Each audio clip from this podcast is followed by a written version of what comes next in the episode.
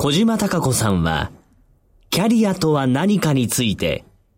日本で最も考え抜いている人です。村上流。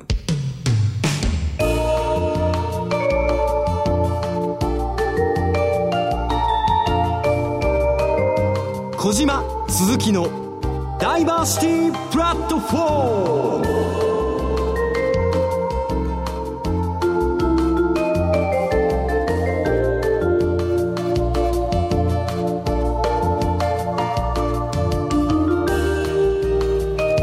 性キャリア研究所所長の小島貴子です。副所長の鈴木智美です。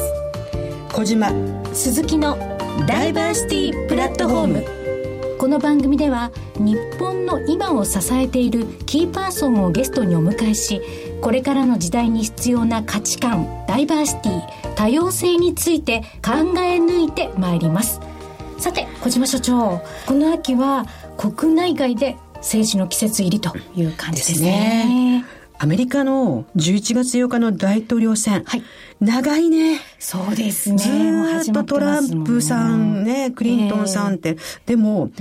どんどんどんどん、はい。政策、それから人間性。はい。ねテレビ討論って。そのまんま出ますからね。最初は、極物的なトランプさんと、はい女性初の大統領みたいなところが出てきたけど、今もうそこ関係ないですね。そうですよね。うん多分、アメリカの大統領が誰になるかによって、まあ、日本もものすごく影響出てくるので、ね、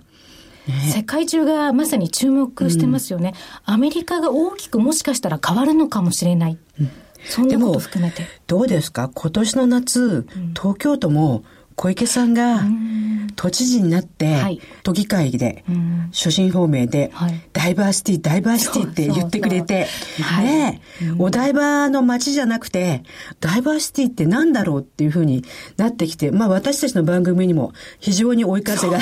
ブイブイ来てくれたんですけど。急速に追い風というか、いろんな変わり目を迎えてるなという感じなんですけれども、国内のね、政治、政策に関しても、働き方改革が今やその政策の中心に浮上してきているという。そうですね。ちょうど1年前なんですけど、え PHP 総研さんで、はい、新しい働き方研究会、私たちもメンバーで入って、塩崎厚生労働大臣にですね、提言書を施行させていただきました。その時はですね、新しい働き方？え？働き方改革？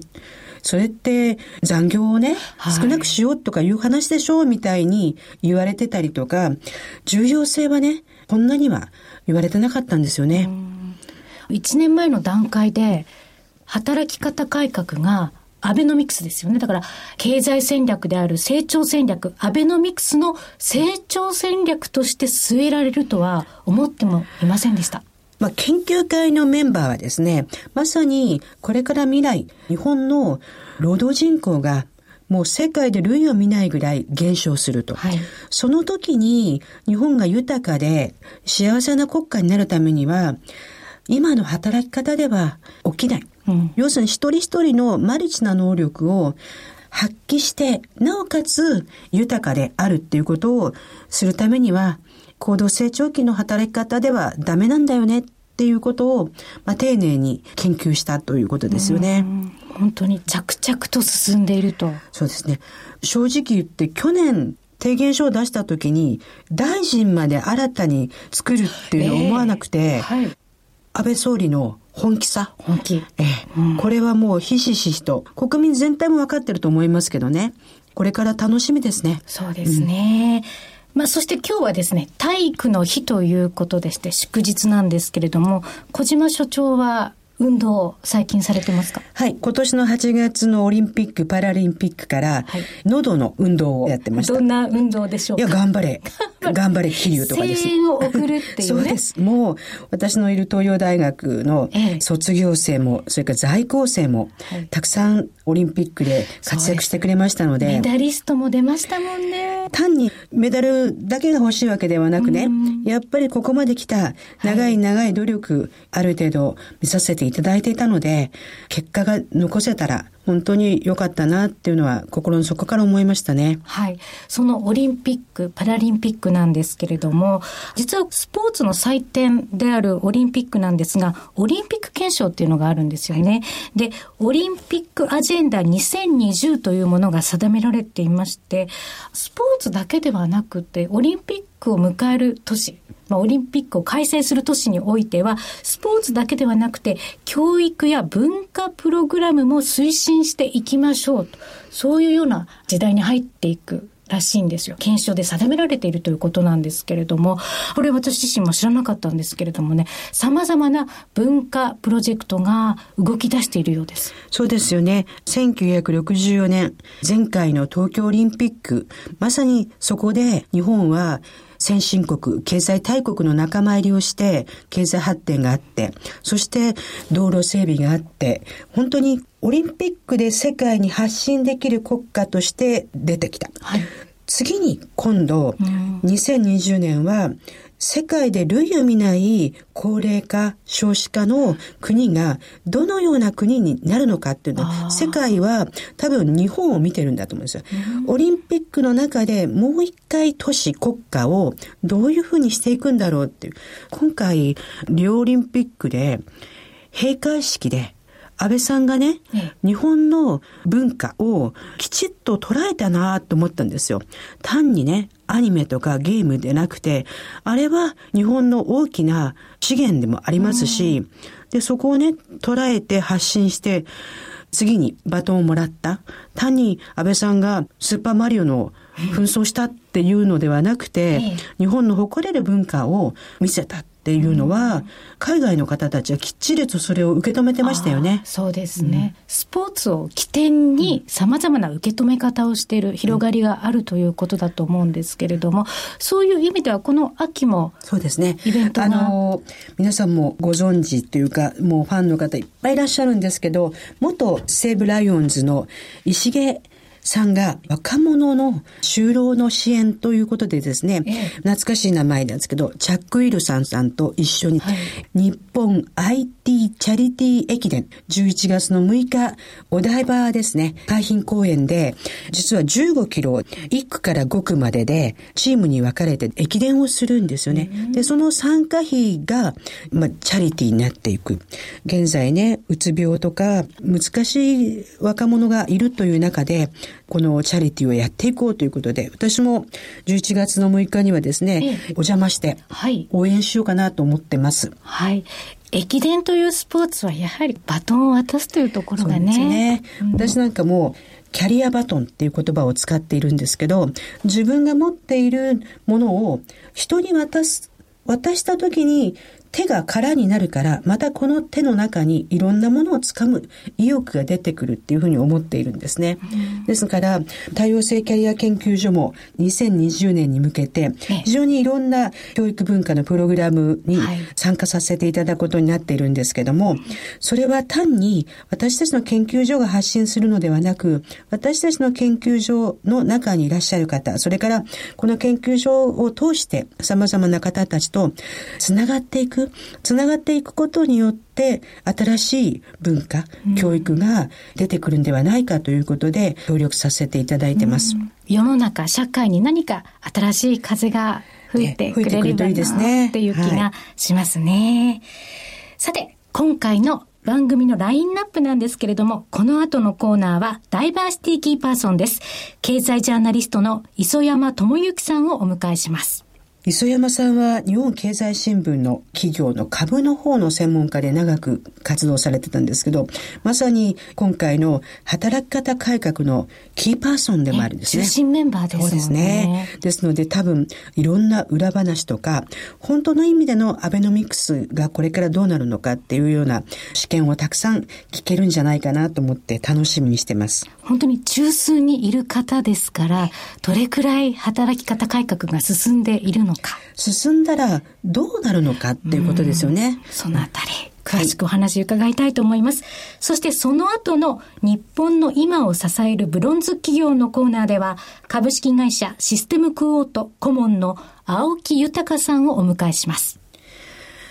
青木さんのユニークなところというか、会社を大きくするのではなく、会社の力を分散して、グループによって多面的に強くするっていう考え方なんですね。これは本当に独自で面白いし、うんはい、もしかしたら新たな経営の方向かなっていうのも聞けると思います。楽しみですよね。はい、それでは進めてまいりましょう。小島。鈴木のダイバーシティプラットフォーム、スタートです。ダイバーシティキーパーソンダイバーシティキーパーソンのコーナーです。今回のゲストはこの方です。経済ジャーナリストの磯山智之さんです。磯山さん、今日はどうぞよろしくお願いいたします。お願いいたします。よろしくお願いします。日本経済新聞の証券部出身でいらっしゃるということなんですよね。そうなんです。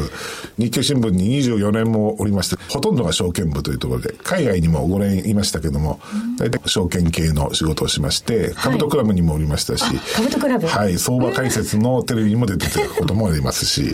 企業取材も多くされてるわけですよね。特に企業担当が多かったので、会計とかですね、コーポレートガバナンスとか、今話題のテーマをだいぶ若い頃に取材してましたですね。もう前のの時代からそうですね。もう二十何年取材をしているということですね。今回ですね、須山さんは新しい勤勉宣言、幸せと活力ある未来を作る働き方とは？という政策提言を塩崎厚生労働大臣と一緒に施行されました。はいこのメンバー私も入れていただいておりましたけども、この政策提言っていうのは簡単にどんなものだったかご紹介いただけますか？はい。去年の終わりだったんですけれども、新しい勤勉宣言というですね、PHP 総研が中心になってまとめた委員会でありました。まあそこで働き方、これからどういうふうに変わっていくべきかという議論をしていてですね、例えば個人がきちっと企業との間で労働契約を結ぶことだとかですね、あとはその働き方方に関する情報っていうのをきちっと個人に出すこととかですね、まあそういうことを求めていた、まあ、宣言だったんですが、たまたまそれを今年の初めに厚生労働省自身が研究会といいますか、懇談会というのを立ち上げまして、2035年の働き方を考える会という懇談会にちょうど引き継がれたというかです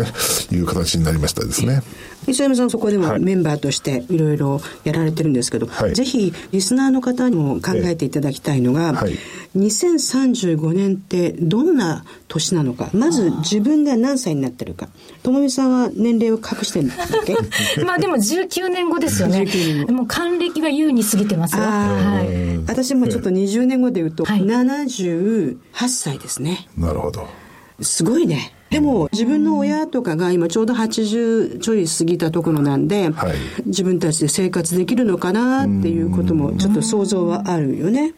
あとは私は息子がいますので、はい、彼らが50代を超えたっていう、私たちとは違ってどんな50代を迎えるのかっていう考えると2035っていうのはどんな働き方とか社会になるんでしょうね。そうですね。20年後を考えるときに20年前を想像していただきたいんですけどけど、20年前ってよくよく考えると、インターネットも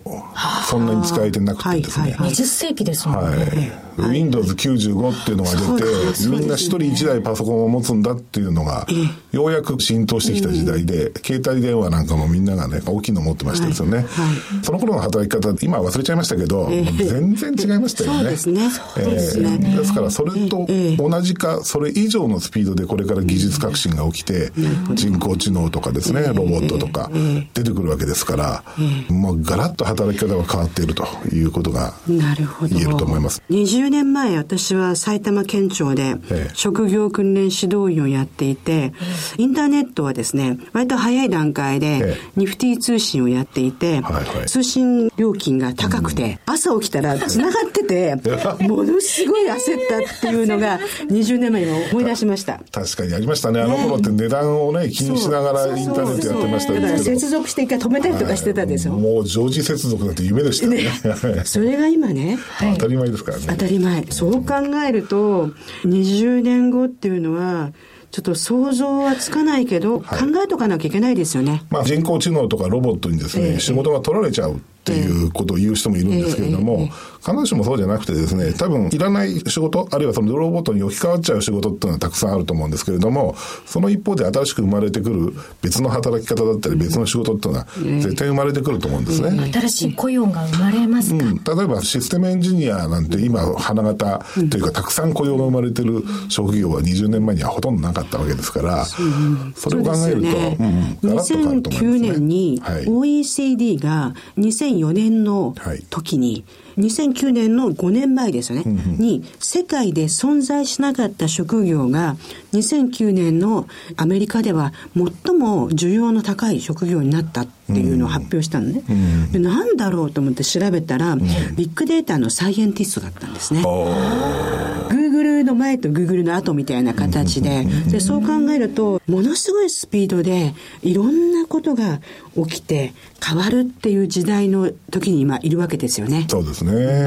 うん、20年後の働き方がじゃあどうなってるんだっていうところなんですけれども、いろんな議論をしたんですが、結論はですね、おそらくもっと自立した働き方を人々がしているに違いないと。あとはその企業の形も大きく変わって、企業とその働く人の関係っていうのもですね、もっと変わってるだろうというふうに思いましてですね。で、自律的にってのは自分で立つっていう自立もありますし、自分で律するっていうこともあります。まあ自分で自分の働き方をちゃんと選んでいく。あるいは自分と会社の関係というのを自分で決めていくっていうことがですね、すごい重要な時代になるだろう。一社一生。私はすごく印象に残ってるのは、はい、定年退職の挨拶が対価なく、ね、大きな災いもなく定年を迎えられましたっていうのが、昭和、それから平成の初めにはまだあった挨拶なんだけど、これからは一生同じ会社とか、同じ仕事をしていくってことは現実的ではないってことですよね。そうですね。ねこの僕らのレポートでもですね、会社がどういうふうに変わるかっていうと、うん、おそらくプロジェクトの塊みたいに変わるんじゃないかというふうに書いてありまして、いろんなプロジェクトがあるんだけども、プロジェクトに応じて一番最適な人たちをその瞬間集めて、それが終わると解散していくと。同じ会社で別のプロジェクトに所属してもいいし、もしかすると30年ぐらいかかる長いプロジェクトに従事する人もいるかもしれないので、必ずしも会社を転々と渡り歩くということではないと思うんですが、一つの会社にずっといるのが前提っていう時代はもしかすると終わっていると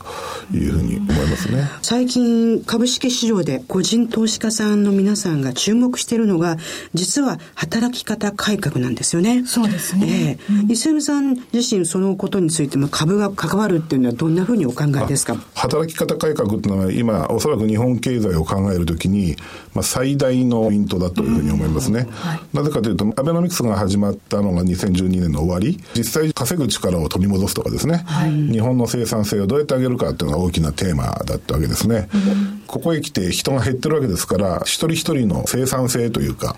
稼ぐ力をですね、もう一回大きく取り戻さないと、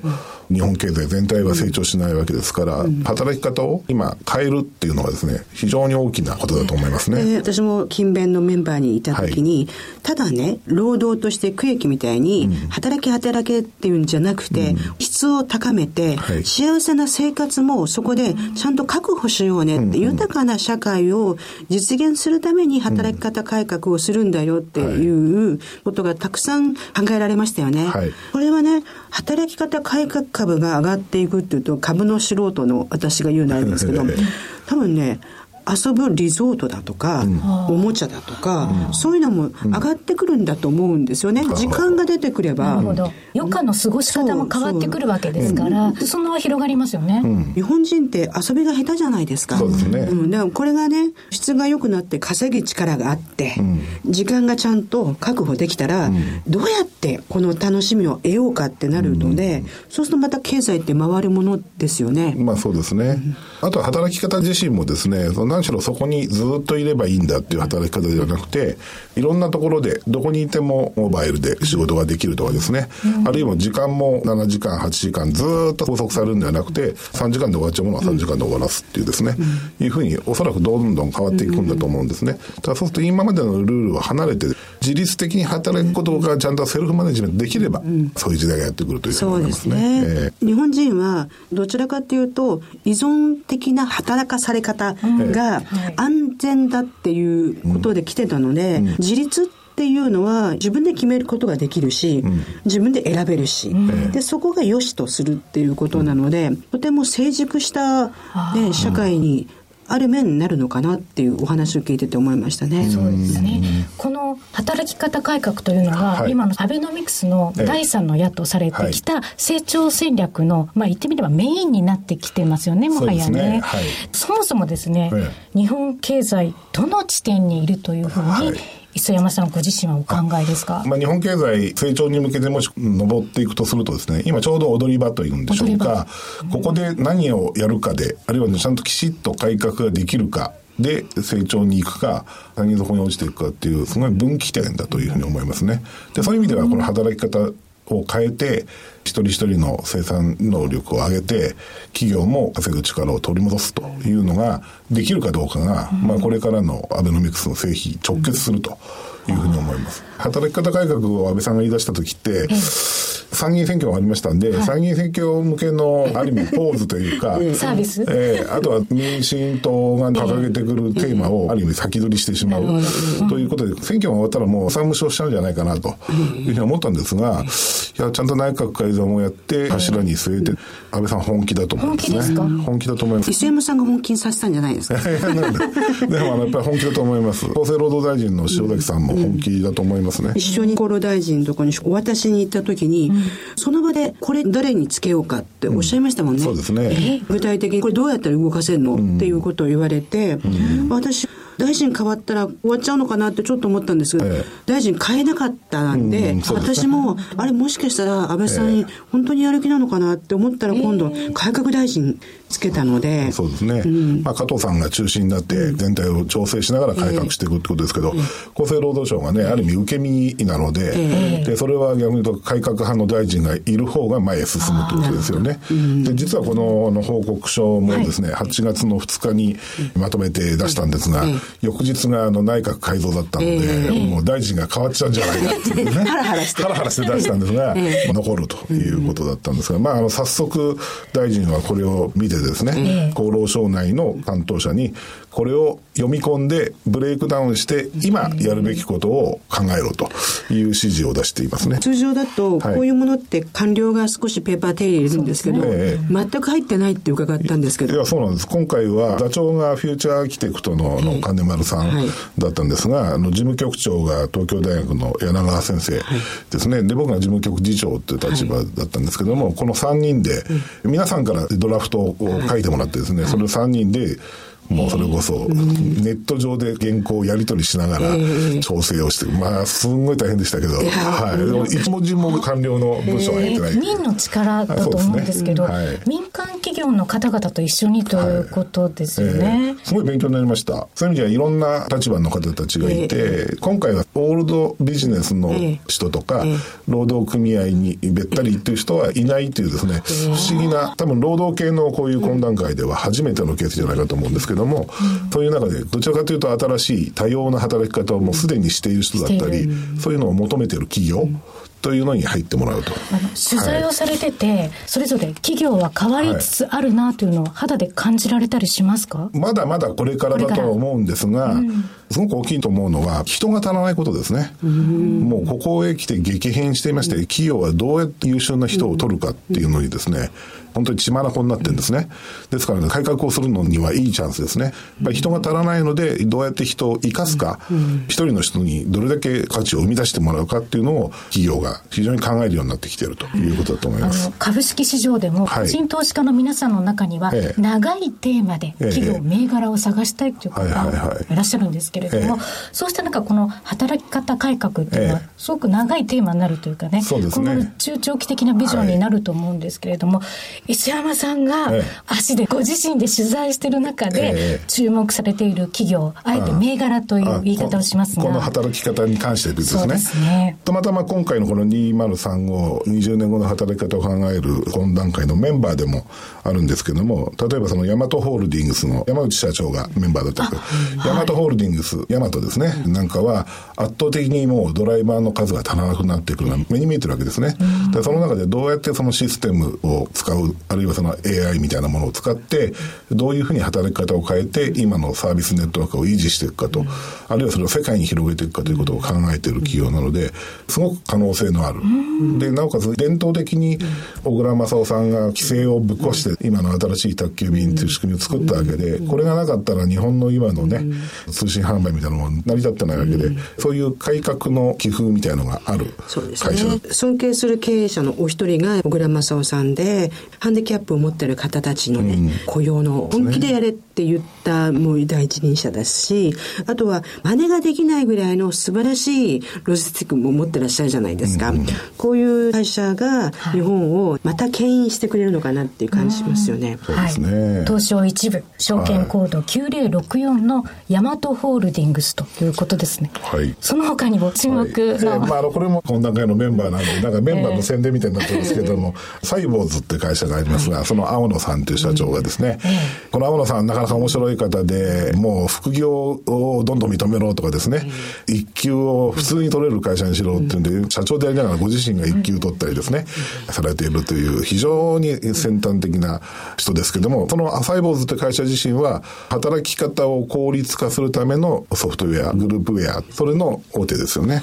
これも面白いと思います。青野さんの書かれてることとかおっしゃってること私も随分見聞きしたんですけど離職が多くてなんでこんなに辞めるのと、うん、辞めてほしくない人がうちの会社を辞めるってことはうちにやっぱ問題があるっていうそこから始まってでご自身が一人目のお子さんでも育休を取ったと、うん、ところが二人目のお子さんで育休を取った時とんでもなく大変だと。それを実感されたっていうこととあとやっぱ会社の中で有能な人はどんどん副業をしてもっともっとその能力を高めてまたうちの会社にいい形の風を吹いてくれっていうね、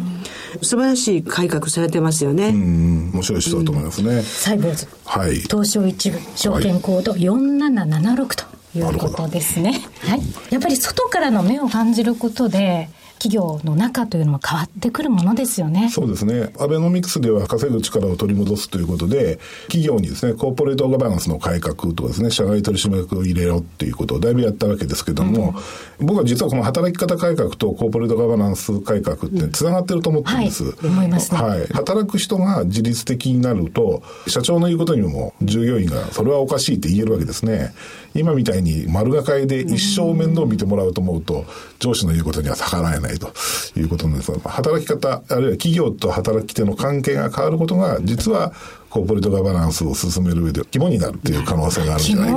か。はい、僕は最近思ってます。企業の働き方いろいろお話を伺ったんですけど、はい、実は磯山さんはボーイスカウトの関わりが大変。えー、っていうのは、私も、まあもちろん大学っていう教育の現場にいますし、自分自身も子供を育ててきたんですけど、やはり子供は家庭の中だけでは育たない。学校の教育だけでは育たない。地域とか違う大人と触れ合うことで子供って育っていくと思うんですけど、磯山さん、ボーイスカウトの関わりの中で、ぜひリスナーの方に、ちょっとお話ししていただけますか、はいえ最近、ボーイスカウト日本連盟の理事というのをお引き受けしてるんですけれども、はい、ボーイスカウトの特色というのは、いろんなお父さんお母さんが集まって、たくさんの子供たちを全体で見るといいますか。で、なおかつ、その子供の間でも班長が範囲の面倒を見るかととかですね。先生が生徒を教えるという一対一の関係じゃなくて、地域だったり、お父さんお母さんだったり、よそのお父さんお母さんだったりという人たちが一体になって教育をするというのが特色だと思うんですね。で、なおかつそれを野外の自然の中で行うというのが特色なんですが。だんだん、はいボーイスカウトの制服を着てる子供たちを見かけなくなりましたよね。はい。それを今、改善するというのは僕の仕事で、えー、はい。どうやって PR 活動をしてですね、えー、まあ、制服も最近変えまして、この間のお休みの日も僕があの自分で制服を着て、キャンプ場が茨城県にあるんですけど、そこまで電車乗っていくっていうのもやりましたが、何しろアピールをするということですね。すね実は子供にとって安全を守らなければいけないんですけど、はい、危険を予知したりとか、自分たちの身を守るとか、うん、そういうことをやっぱりしなきゃいけない。何でもかんでも子供に手を出してやることが子育てではないと思っていて、うん、私は不自由を身につけないと子供は成長しないって持論で思ってるんですよね。そうなんです。僕らそのボーイスカウトの中で言っているのも、自立したたくましい子供たちというのはどうやって育てるかが僕らの狙いでありまして、で、今それをですね、一生懸命アピールしようというふうに思っているところです。一緒に研究会にいて、もうガチガチの経済ジャーナリストの湯山さんの別の一面が、ボーイスカウトっていうところにシンパシーを感じて、経済っていうのは人間の営みで本当に大事な豊かさだと思いますし、はい、その豊かさだけを子供にあげるんではなくて、うん、豊かさを勝ち取っていくようなたくましさとか、喜びを知るっていうのもすごく重要だなって思っています。うん。うん、で、最後に、磯山さん自身が今後の日本経済とか社会、はい、それから企業に対する方向性っていうのをどんなふうにお考えでしょう？そうですね。働き方が大きく変わっていくきっかけがちょうど目の前にありまして、人が足らない、人をどうやって大切にして人に利益を生み出してもらうかっていうのが、これからの日本にとって最大のテーマですよね。それって人を大切にするっていうことなので、一人一人の幸せを本当に考えるっていうことだと思うんですね。ですからその障害を持っている人でも、ちゃんと働ける場があるとかですね。女性を差別するみたいな話っていうのは過去の話になると思うので、いろんな人が活躍できる場を持つ、あるいは場所ができるというのがですね、これからの未来だというふうに思います。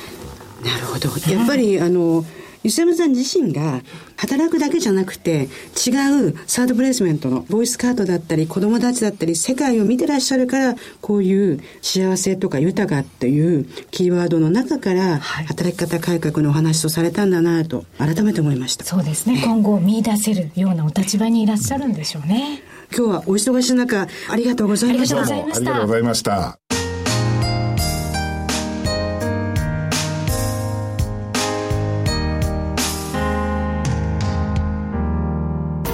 日本の今を支えるブロンズ企業。日本の今を支えるブロンズ企業のコーナーです。今回のゲストはこの方です。株式会社システムクオート顧問の青木豊さんです。青木さんよろしくお願いいたします。よろしくお願いいたします。よろしくお願いします。私は日本の今を支えている中小企業のことをブロンズ企業というふうに位置づけて呼んでいます。ブロンズというのは人類が初めて作った合金で、大変柔軟性に富み、そして非常に耐久性もある、もう中小企業そのものだというふうに思っているんですけども、青木顧問が務めていらっしゃいますシステムクオートさんはどのような事業展開をされているんでしょうか？私どもは創業して32年を迎えます IT 企業です。32年前、これは青木顧問がお作りになった、始められた。ね、創業者。創業者。はい、32年前はベンチャー企業。今では老舗ですよね。まあそうですか。今、従業員の方は何人ぐらいいらっしゃるんですか？グループ全体で230名ほど。グループっていうことは、まあ、一社ではなくて、いくつか持ってらっしゃるそうですね。私どもあの、事業戦略の一つで分社化っていうのを進めてまして、その結果今、私どもも含めて7社運営してます。この事業戦略をグループ化されてる理由っていうのをちょっと教えていただけますか？やっぱり企業を活性化させるのと、あと継続性ですね。追求するために私どもは分社化という戦略を貫いてきました。うん、それは、あえて部門とかしないで分社の方がよろしいという理由は秘密じゃなければ。事業をやっていく上で理念としては自立っていうのを即すので、うん、やはり一社一社自立して運営できるような体制を整えたいというふうに思ってこの分社化を進めてます。でも例えば一社の中に部門が6つも7つもあっても自立はできるかもしれない。ちょっと意地悪な言い方なんですけども、それをあえて会社としてグループ化する理由っていうのは自立とどういうふうに関係するんですか？そうですね。一人一人経営者がですね、うん、独自の考え方を自分たちで考えていく独創性っていうんですかね。そういうものは大事にしたいなああ要するにピラミッド型で顧問がポンといて、うん、そこからヒエラルキー差が出るじゃなくて、うん、一人一人強い個性を持って責任を持って、まあ、なおかつオリジナリティを持ってっていうような表現でよろしいんでしょうか？そうですね。なるほど。社長がということは、7人いらっしゃるってことですか？共同代表っていう会社も一社あるんで、うん、今のところ8人。8人代表者何歳から何歳ぐらい？そうですね。今は40歳から57ぐらいまでですかね。ということは、もしかしたら新卒で入ってそのまま社長になるっていうケースの方が多いってことですか？の方もいますね。すごいですね。このコーナーを始めてから、中小企業のイメージ、まさに現実を知ればイメージなんかいかに薄いものかっていうのがわかるんですけども、うん、見えてきますよね、うん、実際に7社そうやって分社していく中で会社同士がライバルになったりはしないんですか？そうなんですね。私でも IT 企業っていうのはどっちかっていうとライバル視するよりは共同でやっていくっていうなんか業界体質があるんでそういうところでは恵まれてると思ってます。なるほど。私は今回非常に進んでるなって思ってるのが、やっぱ中小企業こそが多様な働き方を進めているということですよね。うん、別の言い方をすると、青木顧問のところはグループで230人もいらっしゃいますけども、うん、なかなか中小企業はそう大きな人数を確保できないので、そうすると一人の人間がまさに多彩に多能に働かないといけない。で、それを推進するためには、やはり働き方の改革が必要だっていうことなんですけど、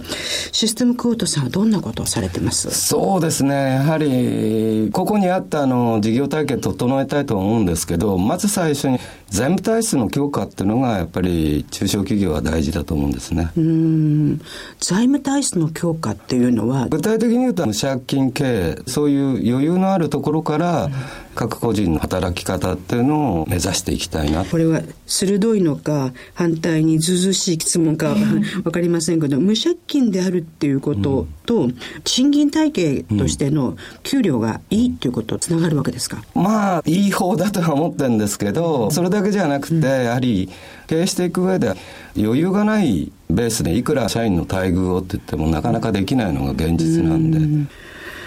うんこれもまたね、はい、イメージが違いますよね。ね。うん、若い人大変登用されているっていうことなんですけど、若い人をどんどん育てていく魅力みたいなのはどういうところにあります？将来自分がやっぱり経営者あるいは経営陣の一角になるっていうまあ、夢を与えていくっていうのが非常に大事なことだと思ってます。うん、なるほど。ところが今は、まあ、私、大学の教員もやっていますし、社会的な調査でも、偉くなりたくないっていう人が非常に増えているんですよね。うん、うん、それは青木顧問から考えてどんな感じに見れます？悲しいことですね。そういうふうに思うだけ、やっぱり社会が若者にとって魅力がない。えーえー、なるほど。うん、社会そのものがそうですね、うん、じゃあ別の言い方すると会社の中で働く魅力っていうのは顧問はどんなふうに感じてらっしゃいます？常に夢だとか目標ってものを持ちなさいってことで、半年に一度はそういったことの面談なんかも進めてます、うん、そうした中でプロジェクトチーム制というのがありますね、はい、若い社員の方々を登用するということなんです。そうですね。年齢とかあるいは経験っていうよりは若者をやっぱり登用して責任あるいは生きがいっていうのを感じられる環境づくりっていうのが大事だと思ってます、うん、女性の活躍とかはどんな感じでしょう？特に女性は出産というような社会で働くには障害になる部分あるんですけど、うんえー、そういうものも先ほど言ったように財務体質を強化することでそういったことに会社が余裕を持って対応できるような環境づくりっていうのを推し進めてます。働き続けるっていうことがやはり女性の中にとても難しいところを会社が財務体質が強いことでフォローできるって素晴らしいですよね。体力もある会社と言えますね。すねなるほど。もう一つなんですけど、今、大学で学生が就活も苦労してるんですけども、一番やりたいことっていうのが意外なことに、インターンシップね。で、はい、青木顧問のところは沖縄からもインターンシップを受け入れてるっていうことなんですけど、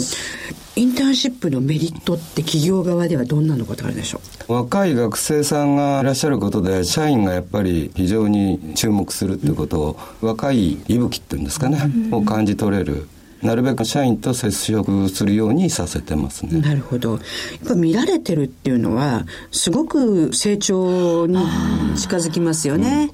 ですから、インターンシップを大変積極的にやられているっていう,、っていうことが素晴らしいなと思っています。採用活動にもつながることだと思うんですけれども、小島所長、明日ですか ?11 日、合同説明会。これ、毎年恒例。合同説明会というものを日本で一番最初にされたのが実は中小企業家同友会さん。そうですよね、えー、で、学生たちも合同説明会にですね、だんだん足を運ばず、インターネットですとか、OB、OG、それから学校推薦っていう形で、企業と直接会う、説明されるというところに足が遠のいてるんですけど、明日行われるジョブパーティー、っていうんですけど、はい、パーティーのようにワクワクしながら、それからいろんな人と出会えるっていうことで、これはもう東洋大学の私の授業を受けてる学生たちと、同友会の共同求人の皆様、それから青年部の皆様と、約半年準備してきましたかね。そうですね。えー、もうね、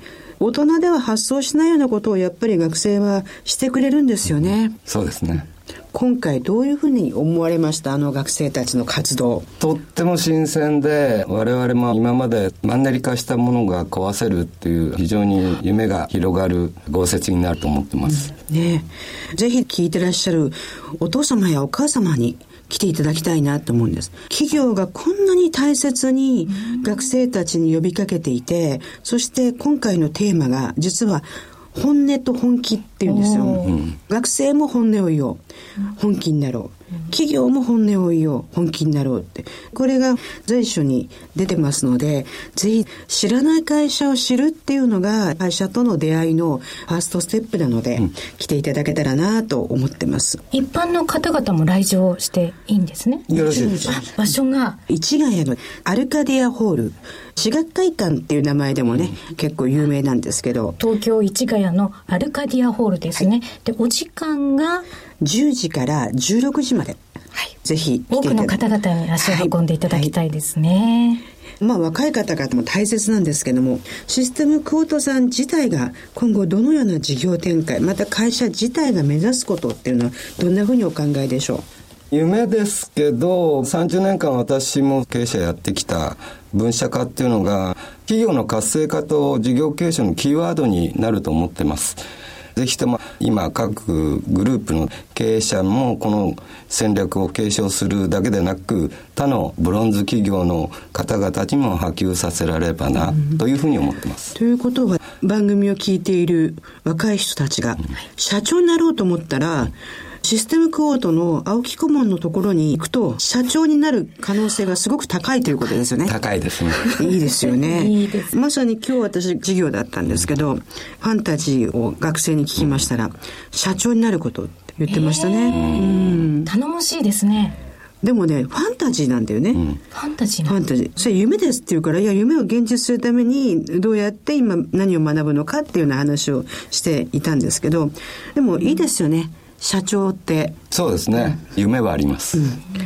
でこれから日本全体のビジネスに重要なそれから中小企業の役割大企業とここが違うんだよ、うん、だから日本にとって重要なんだよっていうようなことを少し教えていただけますか？大企業っていうのはナンバーワンを目指していくっていうのがありようだと思うんですけどまあ我々こういうブロンズ企業っていうのはオンリーワンを目指す企業であるっていうところが違いだと思いますしそこがまた魅力的なところだと私は思ってますけど。なるほど。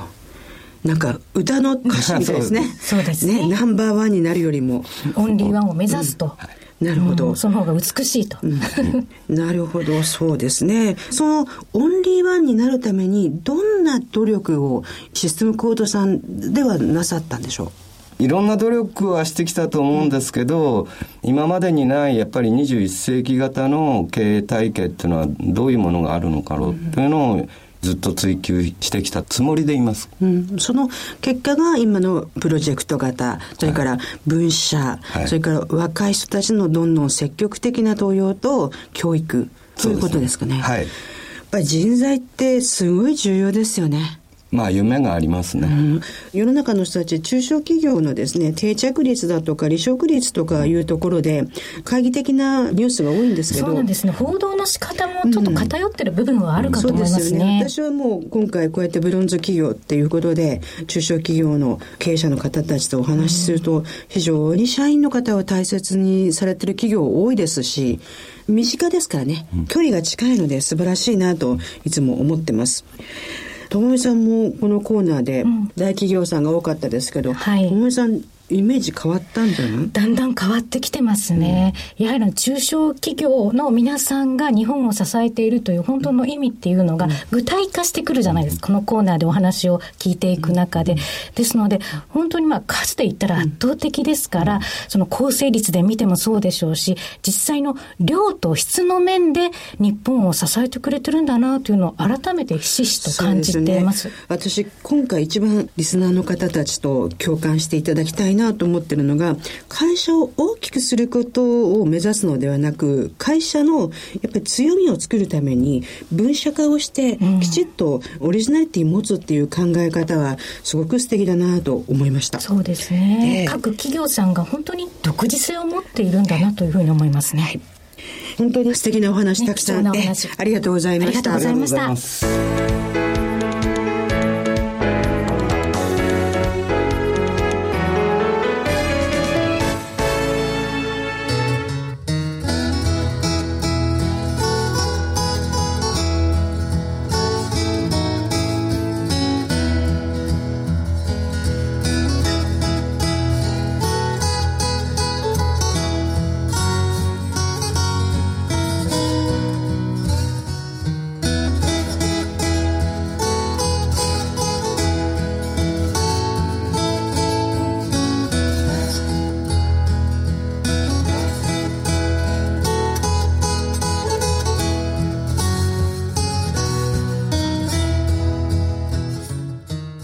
松下幸之助道を開く。国の道。人は様々。だから様々の人生があり様々の人の歩む道がある。そのいずれの道であろうともたとえそれがひっそりとした道であろうともそれぞれの道をそれぞれに切り開いていくことが決して容易でない。人おのおの精一杯の心根がそれぞれに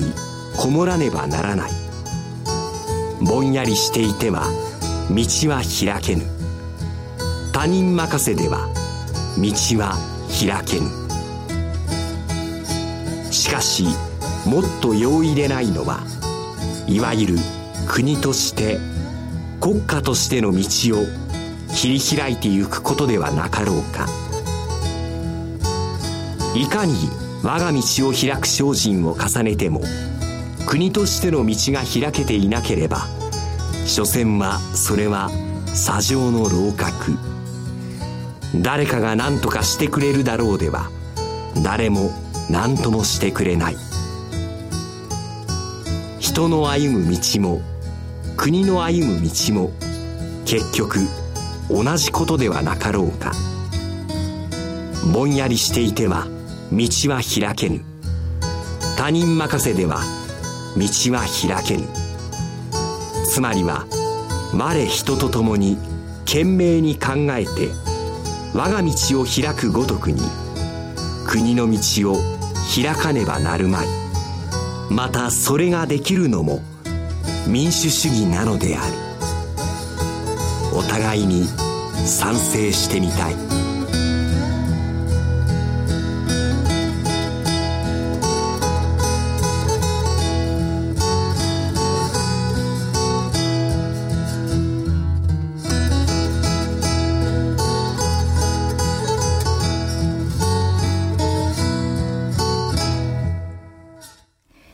松下幸之助。道を開く国の道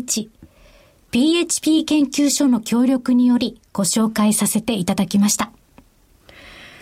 まあ、本当に毎回毎回そうなんですけど、はい、染みますね。染みますね。おっしゃる通りで、反論することももちろんないんですが。しばらく聞き入ってしまうんですよ。これ全国放送じゃないですか。はい。それで、オンデマンドで何度も聞けるでしょ？はい。私のですね、帯広の友人からメッセージをいただきまして、はい、朝、まず、支度をしてる時に聞くと。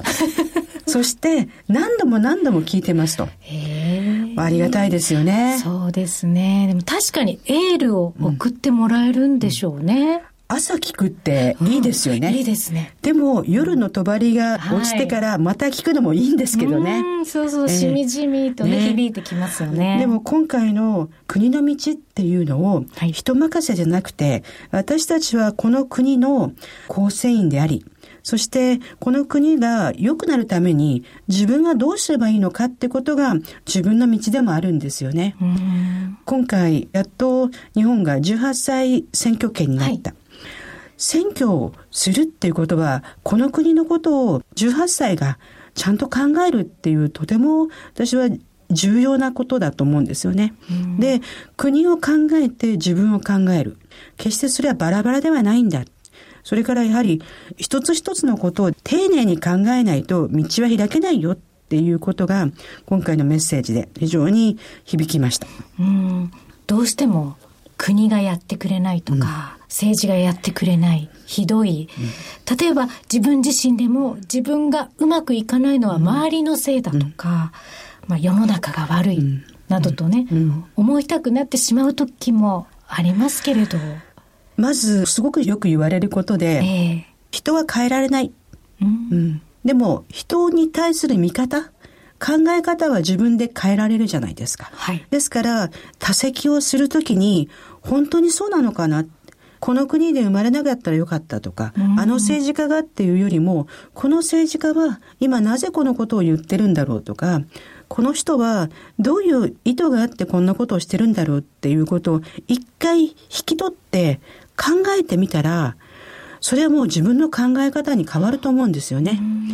一方的にね、相手のことを鵜呑みにして批判をする前に、私はそれ引き受けるっていうのは非常に重要なんじゃないかなって。うん。一度それコンテクストスキルを使う必要もあると思うんですけれども、相手が何を言おうとしているのか意図はどこにあるのか背景はどんなものなのかそのあたりですね。類推しながら。日本人ってはい、割とパターン認識、あの人は一回こうだったからっていう決めつけがね、強くなったりするんですよね。でも、社会がこんなに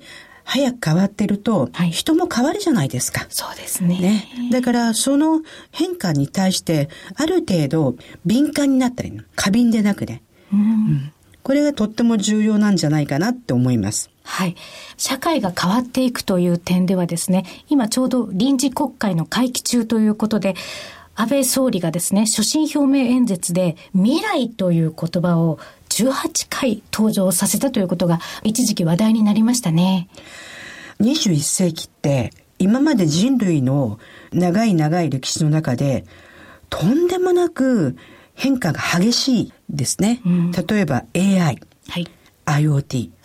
私たちまだ生活の中で実感してないけど、ひたひたとこれは大きく変わるだろうっていうことが分かっているわけで。そうですね。映画の世界で起こっていたことが身近に迫ってる。そうなんですよ。バックトゥーザフューチャー。2015年が去年だったそうでしたよね。ね本当に。で、まさにナイキがあの自動で紐がね、結ぶのができてなかったから作りましたよね。そうでした。ね。はい。ああいうのが私たちのこれから未来もっと早い期間にどんどん想像しなかったことが起きる。過去の歴史から学ぶけども、学べないような未来が来るっていうのがこの未来なのかな。もう一つは恐れないことですよね。変化もそうだし、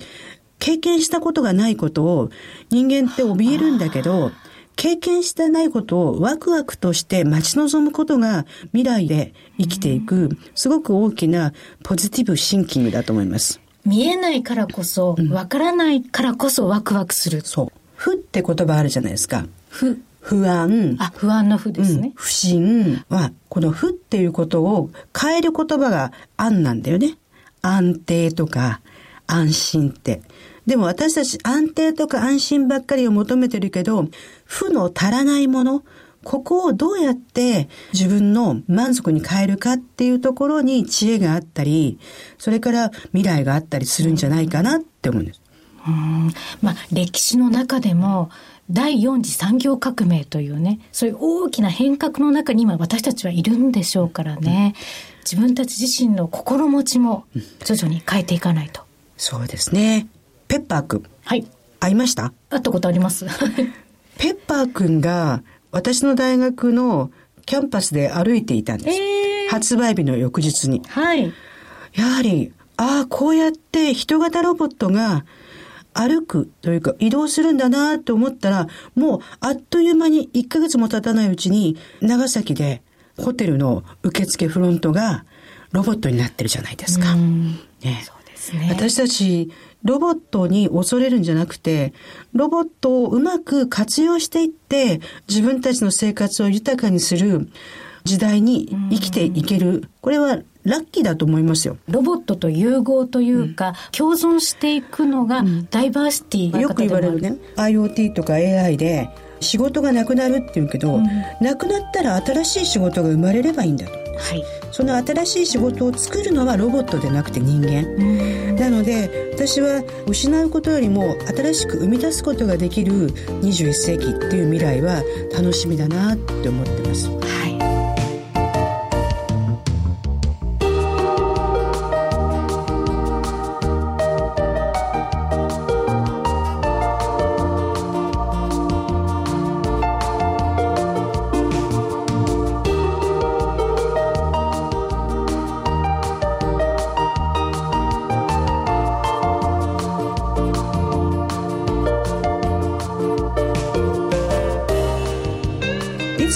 とここでお知らせがございますって言った時に、はい、まあともみさんからお知らせなんですけどここで私からお知らせをいたします。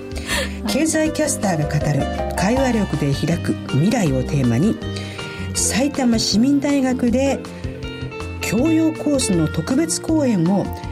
鈴木智美副所長が務めさせていただきます、はい、ご案内ありがとうございます。12月の17日土曜日なんですけれども14時から15時半まで90分の講演となるんですけれども場所は埼玉市の障害学習総合センター多目的ホールです。大宮駅の西口から徒歩5分と近いところにあります。で埼玉市民大学教養コースの特別講演ということではあるんですがどなたでも無料で聴講参加できるという形になっておりますので詳しくはネットでウェブでですね埼玉市民大学鈴木智美で検索していただきますと。参加していただきますともれなく生の鈴木智美のお顔とともにですね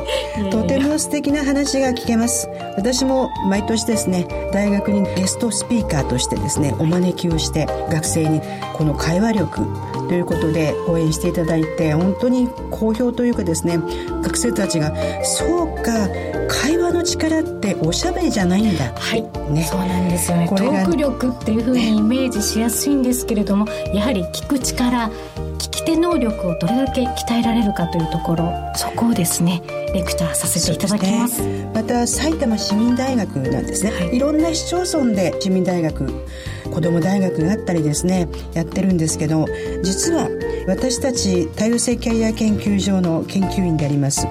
京都造形芸術大学副学長の本間正人先生が素晴らしい言葉をやってるんです。本間先生は学習学という新しい教育ではなく学習っていう形での学問を提唱されてるんですけども、はい、最終学歴よりも最新学習歴を更新していくことが重要だ学歴ではなく学習歴。これを更新していくことがとても重要だっていうふうに提言されています。これこそがまさに障害学習ですよね。生きていく中でどれだけさまざまなことを学んでいくのか。この学習力がもしかしたら未来を開く大きなポイントではないでしょうか。はい。私の講演も世代問わずどなたでも聴講していただけますので、ね。はい、生涯学習という形になっております。お送りしてまいりました小島鈴木のダイバーシティプラットフォーム。次回の放送は11月23日祝日の18時から19時までとなっております。ということでお相手は多様性キャリア研究所所長の小島貴子と副所長の鈴木智美でした。それでは11月23日のこの時間まで。さようなら